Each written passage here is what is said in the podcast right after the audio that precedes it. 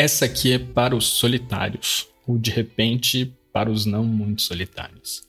Quando você entra lá no seu aplicativo de paquera preferido, seja ele o Tinder, o Bumble ou o Grindr, você pensa um pouquinho sobre como as informações que você colocou ali estão expostas ou podem ser utilizadas? Lá na Itália, a Autoridade Italiana de Proteção de Dados lançou um guia de cuidados para todo mundo que usa apps de encontros, ou paquera, ou dates, como vocês preferirem. Eu sou o João Paulo Vicente e no episódio de hoje do Adocracia, a gente fala sobre essas dicas e várias outras novidades do Observatório da Privacidade e Proteção de Dados. Vamos nessa? Big data really is changing the world. Inteligência artificial. O vazamento de dados. Surveillance state. Uso de dados pessoais. Sabe onde estão por sua localização. Dadocracia, o podcast de tecnologia e sociedade do Data Privacy Brasil. Bom, esse é aquele nosso tradicional episódio que uma vez por mês traz todas as novidades do boletim do Observatório da Privacidade e Proteção de Dados, que é publicado quinzenalmente no Observatório da Privacidade e Proteção de Dados. Como sempre nessas ocasiões, eu estou aqui com a Mariana Rielli e com a Júlia Mendonça, as duas pesquisadoras do Data Privacy Brasil. E aí, Mari, tudo bem? Tudo certo, João. Bom estar aqui no nosso episódio mensal do, do Datacracia. E com você, Júlia? Oi, Mari, oi, João, oi, galera. Tudo beleza também por aqui? Legal. Bom, antes da gente continuar, essa é uma ocasião especial. Esse é o episódio 90 do Dadocracia. Bastante coisa, né? Nossa, muita coisa, João. Eu lembro que antes de entrar no Data, né, eu já ouvia o, o Dadocracia e eu acho que estava no episódio, sei lá, no episódio 20, por aí, a gente já está chegando no 90, né? É muita coisa e, enfim, esse projeto é muito incrível. Pois é, e eu lembro quando ele não existia e das discussões sobre o nome, como chamaria o Dadocracia, sobre vinheta, o primeiro episódio, o segundo episódio que eu acho que eu participei que foi gravado presencialmente ainda. Então é muita história e muitos temas, né? E, e, com uma riqueza de convidados, entrevistas, os episódios sobre o boletim, enfim, o Dadocracia é um projeto incrível e esperamos que tenha mil episódios. Mari, foi o segundo mesmo que você participou. Gravados ao vivo foram apenas o episódio 1 e o 2. Em seguida, foram 88 episódios gravados de forma remota por causa da pandemia. E já que é uma data tão especial, vamos falar de coisa boa. A Autoridade de Proteção de Dados italiana lançou esse guia de cuidados básicos, digamos, antes de usar aplicativos de encontro. São dicas muito simples mesmo, como por exemplo fornecer apenas os dados minimamente necessários para o app funcionar. É por aí, né, Júlia? Isso, João, é por aí, né? A autoridade publicou né, algumas recomendações nessa linha de, por exemplo, na hora de interagir né, com as outras pessoas, utilizar pseudônimos ou apelidos, ao invés de colocar um nome, o um nome completo, né, na hora de cadastrar um e-mail, talvez criar um e-mail específico, né, que não dê muito, muitos detalhes assim do seu sobrenome e afins, para poder utilizar esse tipo de aplicativo. Também recomendou coisas no sentido de olhar né, sempre a política de tratamento de dados, como é que funciona. Essa parte é mais difícil, né? não é todo mundo que vai ler, mas quem puder e quem tiver alguma noção sobre isso, né, dá uma olhadinha para ver como é que funciona. E o ponto que eu acredito que é um dos mais importantes, né? Que é ter, ter um pouquinho mais de cuidado na hora de enviar fotos, enviar vídeos, né? Por, por meio desses aplicativos ou até em conversas privadas, porque a gente sabe, né? Uma vez que é compartilhado esse tipo de conteúdo, a pessoa não tem mais controle sobre isso, né? E se tem aquela máxima de que a internet não esquece, né? O Tinder é muito menos. Então, é bom ficar atento a essas coisas. Eu ri aqui, Julia. A internet não esquece e o Tinder muito menos é uma ótima frase. Mas me chama muito a atenção que eles recomendem essa possibilidade de usar um apelido ou pseudônimo, como você mesmo falou, na hora do cadastro. E até de criar um e-mail só para isso. Em outras palavras, eles estão falando para você ser anônimo no date. Curioso, né? Bom, João, esse é um ponto assim que eu fiquei refletindo sobre, porque se por um lado, né, toda essa dinâmica é importante para a questão de privacidade e proteção de dados pessoais, por outro lado, pode abrir brecha para outros perigos, né? Às vezes até bem sérios, né? De você não estar tá sabendo com que você está falando. Enfim, tudo isso que já é um pouco arriscado quando a gente trata né, desse tipo de aplicativo. E quando a gente coloca o fator ser anônimo e tudo mais, acaba podendo complicar né, e gerar uma situação bem delicada. São pontos aí que precisam ser ponderados e, enfim, analisados antes de adotar né, qualquer tipo de postura. Esse ponto que você está falando é bem sério. E além das fotos, essa questão de acesso a dados por aplicativo já deu problemas muito sérios. A gente já viu casos extremos como o Grindr compartilhar com empresas terceiras a informação de que alguns dos usuários desse app eram HIV positivo é algo que deveria ser mantido no mais alto sigilo, né? Sim, João, esse caso ficou famoso, né? Um caso de 2018 e em que foi apurado, né, que, que tinha sido compartilhada essa informação com pelo menos duas empresas. E esse caso especificamente é, é complicado porque até precede, né, legislações e, e regulamentos de proteção de dados pessoais, porque no campo da, da saúde, né, especialmente de doenças que têm um, um estigma associado, né, e um potencial alto de discriminação, você tem aí uma série de normas, mas também de questões éticas envolvidas na divulgação desse tipo de informação, mesmo dentro do meio médico, né? Então, é até anterior à própria discussão da proteção de dados nos meios digitais. E é, foi, foi uma coisa muito complicada, mas a empresa não foi a única vez, né, que esse aplicativo especificamente foi envolvido em situações de compartilhamento indevido de dados dos usuários. Então, em 2021, por exemplo, a Autoridade de Proteção de Dados da Noruega condenou o, o Grindr por vender né, dados dos usuários para fins de propaganda especificamente, né? Então, compartilhando ali os, os perfis e preferências dos usuários do aplicativo para que eles pudessem ser utilizados para finalidade de propaganda direcionada. E nessa ocasião, a empresa alegou que tinha o consentimento desses usuários, né? Essa foi a defesa que eles fizeram. E a época é, eu achei bem interessante porque a autoridade ela comentou que a, essa, a gravidade da situação era ainda maior considerando que o aplicativo ele funcionava inclusive em países em que a homossexualidade é considerada crime ou que tem uma série de restrições, inclusive institucionais, né, à população LGBT mais. Então, ele, a própria autoridade levantou esse fator sensível e questionou né, que essa questão do consentimento, na verdade, não era válida, porque além dos usuários não serem informados né, corretamente, com a devida transparência, o consentimento ele não era específico e existia uma condição em que ou o usuário consentia com o compartilhamento dos seus dados ou ele pagava né, uma mensalidade. Ele faria parte do plano pago, em que aí ele poderia ter mais escolha em relação a esse compartilhamento. Mas se ele quisesse utilizar o aplicativo sem pagar, de fato ele não tinha essa escolha, né? Então não tinha nada de consentimento válido nesse caso.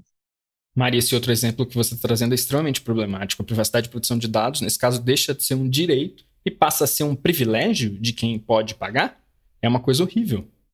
Sim, não, esse, esse exemplo, né, que eu trouxe dessa fala da autoridade, ela traz, né, que no caso a, as questões de proteção de dados, elas têm esse, esse valor também, né, que vira uma questão até de vida ou morte, nesse caso específico, e aí tem esse segundo ponto que você colocou também, né, de você ter ali categorias de privilégio em que se a pessoa não está pagando pelo serviço, né, que aí em tese ela teria benefícios adicionais, né, com um plano pago, dentre esses benefícios adicionais está o de não ter os seus dados vendidos. Então, realmente, é uma questão que foi muito grave e essa condenação ocorreu aí em 2021 e foi um valor até significativo, porque a autoridade identificou uma prática muito contrária não só à proteção de dados, mas a uma série de direitos das pessoas.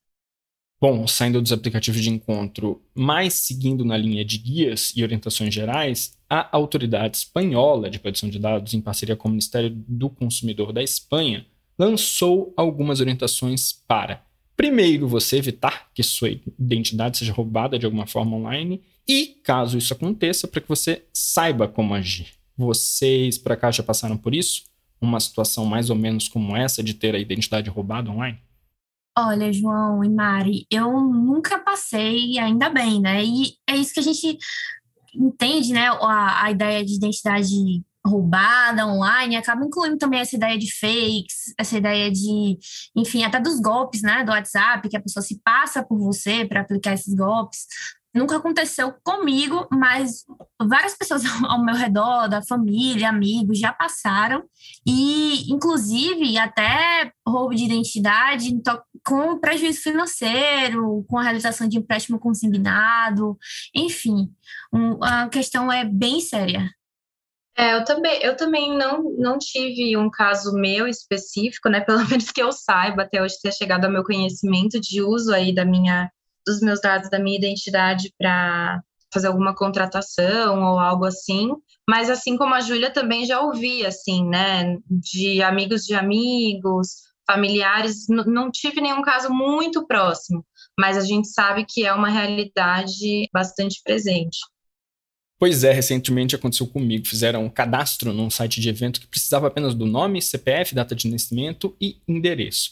E aí compraram vários ingressos no meu nome com um cartão de crédito de uma outra pessoa. Foi um dia de dor de cabeça para resolver e no fim das contas saiu barato para mim. Tem gente cujos problemas são bem maiores. Daí porque é tão importante seguir as dicas feitas aí pela autoridade espanhola, né, Júlia? Sim, João, é bem importante, né? É, a autoridade, assim, ela fez um, um, compilado, primeiramente, né, dessa primeira medida que deve ser tomada, que é fazer o contato direto com o aplicativo ou a plataforma em questão, né, que a pessoa que roubou a sua identidade utilizou. E aí a, a autoridade fez o compilado das principais plataformas e, enfim, como é que faz esse primeiro contato, né, esses canais de denúncia. E caso não funcione, né, caso não seja efetiva após a reclamação, a autoridade tem um próprio canal de denúncia em sua página, né, para que seja feita essa reclamação e aí, em seguida, né, a autoridade adotar as medidas necessárias. Em algum lugar parece que essas medidas que eles recomendam soam um pouco inocentes, né? O que você acha, Mari? Se a gente fizesse um paralelo com um cenário que vemos no Brasil, Dicas como essa seriam suficientes para resolver nosso problema? Existe um movimento né, da, das empresas mesmo diante desse, dessa prevalência né, de casos aí de fraude no geral, né, de golpes, mas dessas fraudes específicas de identidade, de melhorar os seus sistemas de reclamação, né? Eu particularmente nunca tive que acionar um desses sistemas, mas eu sei que de fato principalmente no Brasil, né, uma vez que a gente teve, que a gente tem, né, um, um, histórico recente de muitos casos, né, de golpes, que tem um movimento das empresas do setor privado nesse sentido. Então, eu acho que de certa forma faz sentido a indicação né, do contato com a plataforma, porque se você precisar fazer algum bloqueio, né, alguma coisa que a própria plataforma tenha a condição, inclusive técnica, de realizar, esse contato ele tem que ser imediato ele tem que ser por canais específicos, né? Porque muitas vezes você vai num, num canal direto de reclamação, dificulta que você tenha uma resposta mais rápida. Então, acho que essa indicação específica ela faz sentido. O que eu acho que poderia ser mais aprofundado é um pouco de uma conscientização sobre a questão no Brasil especificamente, né, de como essas coisas acontecem, né? Então, qual que costuma ser a origem desses dados, cuidados que devem ser tomados. A Autoridade Nacional de Proteção de Dados já vem fazendo isso, mas eu acho que elas, essas coisas elas sempre têm que estar casadas, né? Então, entender como que essas coisas acontecem, entender que às vezes é difícil de fato de evitar, né? A gente sempre fala isso em relação a incidentes de segurança no geral, que é uma questão de quando eles vão acontecer e não de se eles vão acontecer, mas que existem uma série de coisas que podem ser feitas para mitigar isso e para prevenir. Uma vez que já aconteceu, eu acho que a especialização dos canais ela é muito importante, pelo que eu falei, porque para você chegar né, no setor adequado para tomar alguma previdência, né, se você não tiver essa indicação muito clara do caminho das pedras, pode ser mais difícil, né? Você fazer um contato mais geral com um número, né, ou com um e-mail ali geral de atendimento, de reclamações, certamente você não vai ter essa resposta rápida o suficiente, e aí cabe, né, tanto do lado das empresas quanto do lado das autoridades ter essa especialização para conseguir dar uma resposta rápida. Você falou em prejuízo e, como eu contei agora há pouco, eu não tive nenhum prejuízo financeiro. Agora, se por acaso você deixa lá os dados de cartão de crédito para preenchimento automático em vários sites, por exemplo, isso pode aumentar as chances de você se dar mal. Esse, pelo menos, é o argumento da Autoridade Nacional de Proteção de Dados da Dinamarca, dessa vez, numa crítica a este tipo de prática. A autoridade da Dinamarca, né, ao analisar esse caso de um site de compras que estava adotando práticas nesse sentido, repreendeu né, o uso desse preenchimento automático, porque basicamente como é que estava o funcionamento desse site em questão. No momento que você colocava um endereço de e-mail que estava registrado no banco de dados do site, automaticamente todas as outras informações, como nome, endereço, número de telefone, que foram utilizadas para fazer o cadastro, eram automaticamente preenchidas. Só que qual é o problema aí? Isso ocorria antes de fazer da pessoa fazer qualquer login ou algo do tipo na plataforma. Então, basicamente, caso uma pessoa é, aleatória colocasse lá o seu e-mail, automaticamente iria aparecer todas as outras informações suas, né? Então, por isso foi uma prática que foi repreendida, né, pela autoridade e, enfim, para que isso não venha ocorrer em outras plataformas. Isso que você está falando, Júlia, tem tudo a ver com o risco de ter a identidade roubada na internet, né? Uma fragilidade muito grande, que é justamente o que a gente vinha falando antes. Bom, eu acho que tudo o que a gente discutiu aqui nesse primeiro bloco tem um pouco a ver com a conveniência que nós buscamos ao utilizar a internet. Salvar os dados do cartão, por exemplo, tira ali a chatice de sair da frente do computador para caçar o cartão de crédito, e digitar meio mundo de números e por aí vai. É indissociável, na opinião de vocês, que para a gente exercer uma existência mais responsável e protegida online, nós tenhamos que agir de uma forma que gera mais atrito na experiência, dá mais trabalho, demora mais? O que, que vocês acham?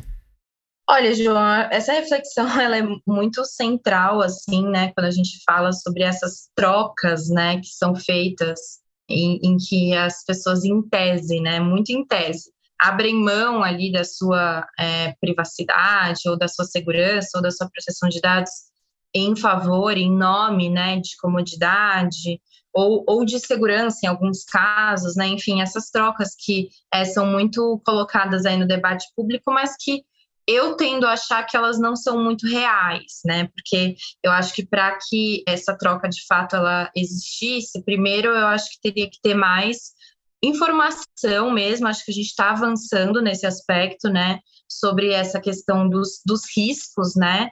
E, e, e teria, e, e teria que e, na verdade, acho que informação sobre também a responsabilidade, né, por parte dos atores envolvidos, então no caso das empresas, né, esse caso que a gente comentou agora, é um caso de uma, de uma falha, né, ali na própria concepção, na própria programação de como a plataforma funcionava e uma coisa relativamente assim simples, né, do ponto de vista de como resolver e como tornar isso mais seguro, né? Então eu acho que não é um não é um dado assim da realidade, né, que uma vez que você queira ter mais comodidade, necessariamente você vai estar sujeito a uma, uma situação tão absurda, vamos dizer assim. É claro que existem níveis, e como eu falei até anteriormente, né, a quantidade de dados, né, que estão disponíveis ao mesmo tempo em que as tecnologias e as formas, né, de burlar sistemas avançam, sim, estamos sujeitos mas eu acho que tem várias camadas aí no meio, né, que passam pelas pessoas saberem dos perigos, saberem o que elas podem fazer, o que, o que está fora do controle delas e o que as empresas que detêm esses dados têm de responsabilidade de protegê-los, né? Então, eu acho que existe talvez um meio termo, né, entre você ter um, uma, uma certa comodidade, né, uma certa facilidade, sem abrir mão né, de direitos básicos. Eu acho que esse é o desafio que a gente está sempre se propondo né, a, a debater e a avançar. Mas eu não, não compro a narrativa de que a gente troca tudo, não. É, Mari, eu concordo com todos os pontos que você trouxe. E é por isso, né, que a gente bate nessa tecla, né, do privacy by design, privacy by default, porque essa tentativa, né, de equilibrar essa ideia de proteção de dados, né, para que os dados sejam protegidos, que tenham um equilíbrio ali, que os direitos dos titulares sejam garantidos, é, com equilibrar isso com uma boa experiência do usuário, né? Para que o usuário tenha uma experiência bacana, que não seja justamente essa coisa de ter que pegar uma coisa toda hora ou ter que digitar tudo novamente, enfim. Por isso que é importante esse equilíbrio para poder justamente a gente ter essa existência responsável, né, online. Agora vamos falar de um tema que tem sido recorrente aqui no Dadocracia, proteção de dados pessoais na infância. Em uma das últimas edições do boletim, ganhou destaque uma pesquisa sobre como estudantes do ensino fundamental lá do Chipre, uma ilhazinha no Mediterrâneo, entendem a sua relação com seus próprios dados pessoais. O acesso a essa pesquisa é pago, mas dá para visualizar as conclusões, e entre elas está o fato de grande parte desses estudantes, que estão no equivalente ao quinto e sexto anos do ensino no Brasil, ignorar que os dados que eles compartilham com redes sociais ou jogos, por exemplo, podem acabar na mão de terceiros. Sim, a pesquisa mostra ali no, no, no final, principalmente né, desse resumo de conclusões, que os estudantes né, que foram, que participaram dessa pesquisa, eles demonstram ter consciência né, da titularidade, vamos dizer assim, né, e, e de uma certa forma da importância dos seus próprios dados, mas eles ignoram esse ecossistema, né? Eles até usam esse termo muito complexo, né? Uma infraestrutura de, do ambiente digital em que você tem uma série de atores, de empresas, né, que estão relacionadas, mas de uma forma muito opaca, que muitas vezes as pessoas que pesquisam sobre o tema ou que estudam ou trabalham sobre o tema não têm esse conhecimento, né, aprofundado sobre como todo esse ecossistema opera, e aí muito menos, né, pessoas leigas ou no caso, né, os estudantes aqui que participaram da pesquisa. Então, ela mostra né, que, de uma certa forma, existe um entendimento sobre a importância e sobre o fato de os dados serem seus, vamos dizer assim, mas que seria necessário né, ajudar as crianças, também adolescentes, a ter um entendimento mais com mais nuances, né, sobre como essa economia ela funciona e como ela pode impactar esse grupo especificamente, né? Então, como existe uma, uma exploração comercial de fato, porque o estudo mostra que esse entendimento, essa compreensão, ela não existe dentre ali as pessoas que foram analisadas. Júlia, você que é nossa especialista em infância e dados pessoais, ainda faltam muitas iniciativas nesse sentido de conscientização da parcela mais jovem do que está em jogo nesse ecossistema, para usar o termo que a Mari, a própria pesquisa usa também, mas esse ecossistema de coleta e uso de dados? Então, João, a gente tem aqui no Brasil alguns projetos e tudo mais, mas uma pauta que é extremamente discutida, né, quando a gente vai analisar sobre a ótica de privacidade e infância, é justamente a importância, né, de um, um conceito que a gente chama de media literacy, que traduzindo ficaria algo como alfabetização midiática ou educação midiática, né? que é essa ideia de desenvolver conhecimento, habilidades e assim a noção necessária, né, principalmente não para adultos também, mas principalmente para para que as crianças entendam qual é o papel e as funções da mídia, provedores de informação, plataformas e todos esses elementos né, que fazem parte do ambiente digital e no, nos mais diversos campos do conhecimento, né, de forma transdisciplinar.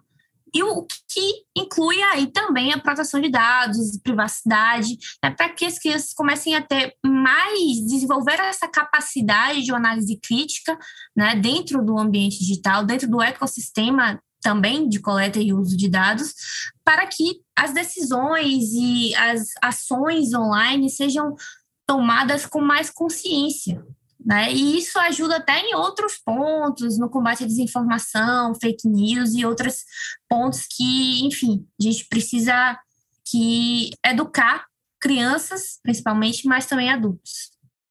Nesse sentido, lá no Reino Unido, eles estão meio na vanguarda dessa discussão. Né? É uma pauta muito importante, e não só em relação aos dados de crianças e jovens, mas também a experiência delas como um todo no ambiente digital. Recentemente, inclusive, a Autoridade de Proteção de Dados do Reino Unido publicou um guia para ajudar pais a garantir que as relações com outras pessoas na internet sejam, entre aspas, saudáveis, né, Júlia? Na verdade, né, como você bem pontuou, João, Reino Unido é, e a autoridade do Reino Unido, né, que é o ICO, é, é pioneiro nessa, nessa ideia de proteção de crianças no ambiente digital, especialmente quando se trata de proteção de dados. E em 2020, eles lançaram o Código da Criança, né, traduzido fica Código da Criança, que inclusive o ITS e o Alana é, traduziram para português, está disponível no site deles, é bem interessante essa análise.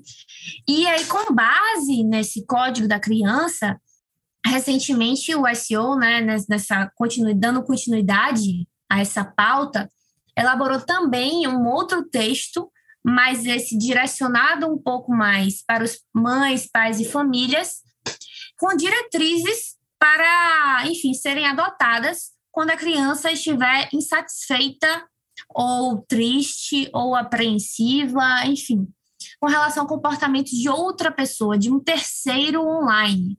Né? Então, é aquela ideia dos pais, mães e famílias ficarem atentos né, a como a criança está reagindo ao uso de determinada plataforma ou conversa com alguém específico. E aí, o SEO sugere que as famílias observem né, essa ideia da comunidade que a criança está inserida online e os padrões de comportamento, tanto da plataforma quanto da, da comunidade em si, né, das crianças e como elas se relacionam e se realmente estão se relacionando apenas com crianças, né? Conversar com os filhos também sobre a ideia de respeito e como o, os relacionamentos online são reflexos dos relacionamentos né, na vida real, enfim, para entender essa dinâmica, além de sugerir uma, um diálogo mais aberto com as crianças, levantando as preocupações, sem ser tão agressivo, né, de certa forma assim, ou proibir, mas assim, levantar diálogos e as preocupações para que, enfim, seja estabelecido esse, esse contato mais constante e, consequentemente, gerando uma proteção maior daquela criança. Essa liderança do Reino Unido que você citou está se tornando uma coisa exemplar. Você falou da tradução desse material no Brasil e outros países também estão se inspirando. A Califórnia, e vale a gente destacar que esse tipo de lei nos Estados Unidos é feita num contexto estadual, mas a Califórnia está seguindo o exemplo deles, da busca de uma legislação específica. Isso, João. Inclusive, né, ainda a autoridade do Reino Unido, que é o ICO, o comissário de informação deles, que é o John Edwards, comentou justamente sobre isso, que a ideia de uma lei californiana aumenta ainda mais a proteção que as crianças têm online, né, e principalmente fortalece essa tendência global em direção a uma regulamentação sensata, né, que coloque a proteção das crianças e aqui, enfim, até a ideia do melhor interesse, né, como uma consideração primária, para que elas consigam também aproveitar os benefícios do mundo digital, né? E não só enxergar o mundo digital como algo arriscado, algo que gere preocupação. Essa fala do, do comissário, eu acho que ela está muito encaixada num contexto mais amplo, né? Porque quando a gente olha para a conjuntura de debates sobre proteção de dados e temas assim correlatos né, no mundo, fica muito evidente que a questão da proteção das crianças e adolescentes é uma das prioridades assim em termos de agenda, né? Então, tanto das, das próprias autoridades, a gente tem a publicação que nós fizemos em, em, parceria com o Instituto Alana, né, que olha para essas movimentações, não só de autoridades, mas também de outros atores em relação ao tema das crianças e adolescentes. Então, tem muita coisa, né, acontecendo nesse sentido. Também em termos de regulamentação, né, uma série de propostas e inclusive por parte de organizações que não são especificamente voltadas para a proteção de dados, mas que estão trazendo essa questão da exploração comercial, né, da questão do uso e do abuso dos dados pessoais de crianças e adolescentes também para suas agendas, né?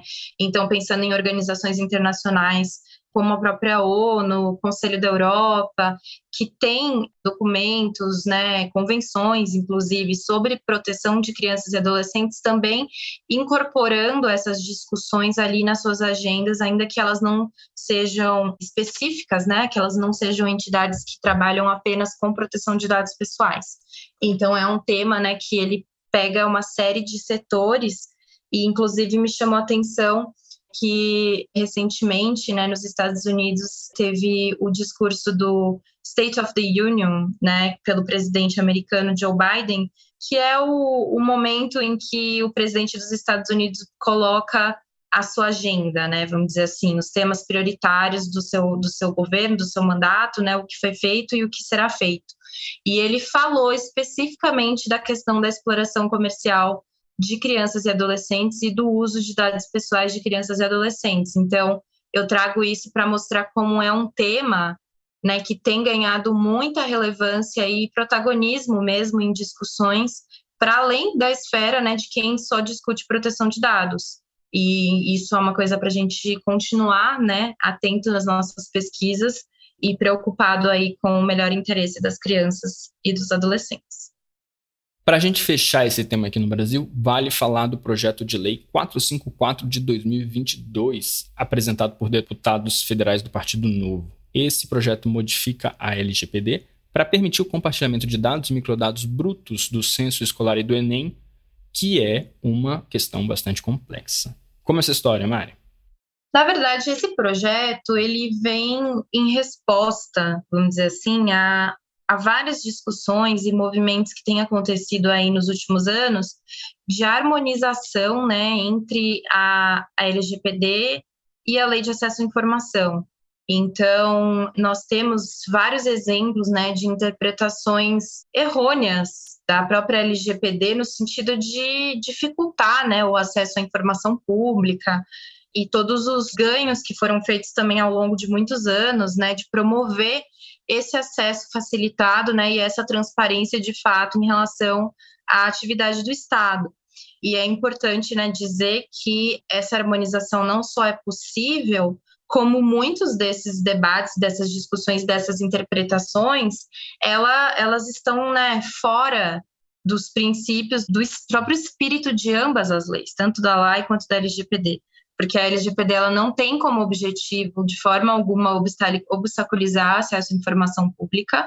Na verdade, ela traz as regras do jogo para o fluxo legítimo de dados, né, públicos e privados. E a própria lei de acesso à informação também teve um trabalho à época de pensar ali na questão das informações privadas, né? Então, tem alguns pontos ali de, que estão sendo muito discutidos de harmonização, mas no geral, não existe, né, não deveria de fato existir essa narrativa de que existe uma incompatibilidade entre LAI e LGPD, porque ela não existe. E falando do caso específico, né, é, recentemente teve essa movimentação de algumas mudanças na forma de divulgação, né, de dados educacionais, né, principalmente do, do censo e inclusive também da educação superior, com justamente com esse argumento, né, de que a forma como eles estavam sendo divulgados poderia levar a uma reidentificação, né, uma identificação das pessoas, dos estudantes específicos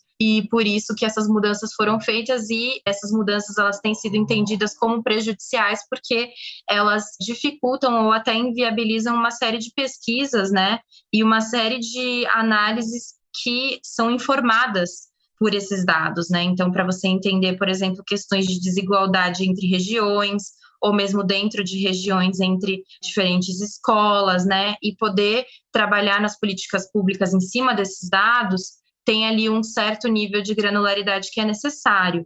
Então, esse balanceamento, por assim dizer, ele precisa ser feito, esse projeto ele entra nesse nessa discussão, né?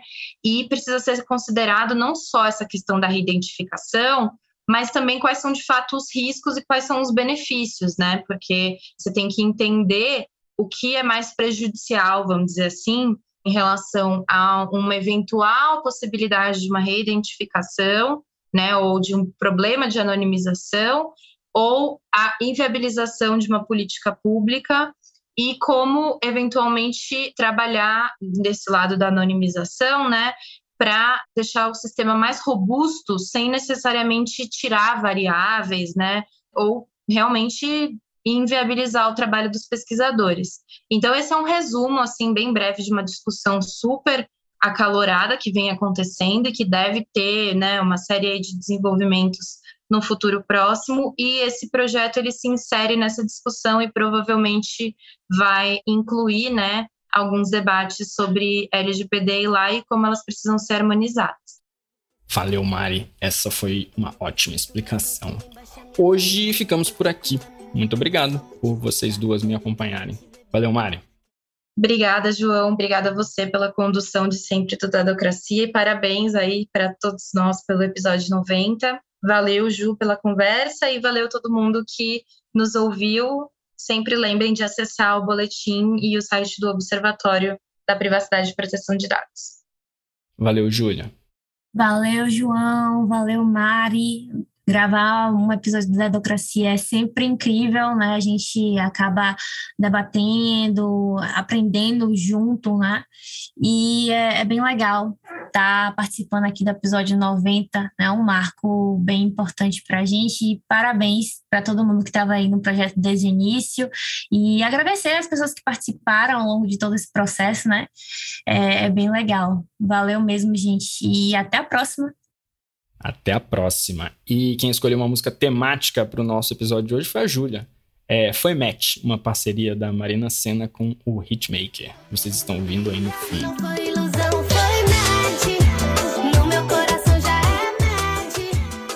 Aqui no episódio 90 do Dodocracia, eu estou muito feliz do nosso match com vocês, nossos ouvintes. Se vocês quiserem dar um alô, é só escrever para dadocracia.dataprivacy.com.br. A produção e roteiro desse episódio são meus, João Paulo Vicente, e a edição de som é da Vega Filmes.